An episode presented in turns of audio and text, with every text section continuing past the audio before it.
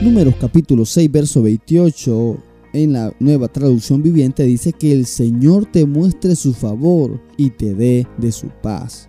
A medida que avanzamos en la vida, nos damos cuenta que en ocasiones no es suficiente hacer todo nuestro esfuerzo en lo que hacemos, que por más que nos preparemos para hacer algo, nuestras fuerzas y conocimiento tendrán un límite. Entonces necesitamos algo más para avanzar. Es ahí donde vemos a Dios trabajar de manera única y donde somos sorprendidos cuando Él lo hace. Y eso es cuando vemos el favor de Dios sobre nuestra vida.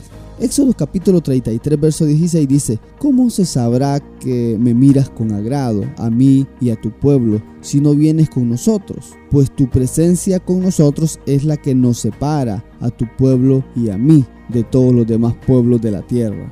Moisés veía que la única forma de avanzar con éxito era que la presencia de Dios fuera con ellos, porque eso era lo que lo haría ser diferente de los demás pueblos. Y es así con nosotros. Cuando caminamos con su presencia en nuestra vida, caminamos con el favor de Dios y ese favor nos hace diferentes, nos separa de los demás, aunque sin merecerlo lo recibimos por su gracia, sin merecerlo hemos sido bendecidos, sin merecerlo hemos sido prosperados. Las puertas se abren cuando el favor de Dios está en nosotros, oportunidades que son únicas de repente aparecen para bendecirnos. Ese es el favor de Dios. Así actúa Dios con sus hijos. Somos un pueblo que la presencia de Dios nos hace ser diferente a los demás. Por eso en este tiempo podemos ver cómo su favor está siendo derramado en su iglesia. El favor de Dios está siendo derramado en corazones que confían plenamente en Él. Su presencia es la que está sobre tu vida. Disfrútala. Avanza con confianza.